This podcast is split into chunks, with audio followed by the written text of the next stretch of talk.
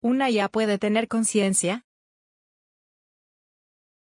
Sobre el comentario de Ilya Sutskever, surge la pregunta sobre si puede o no un IA tener conciencia.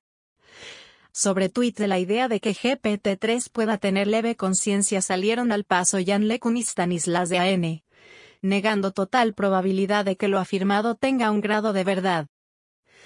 Stanislas incluso recomienda leer su libro o estudio sobre el tema que se encuentra publicado en la revista Science.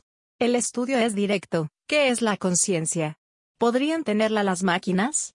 Llegando a la conclusión de que no tenemos resulta la pregunta de ser conscientes, y que para que una IA con base en aprendizaje profundo desarrolle la misma, necesita una arquitectura tremenda para la cual no tenemos tecnología disponible.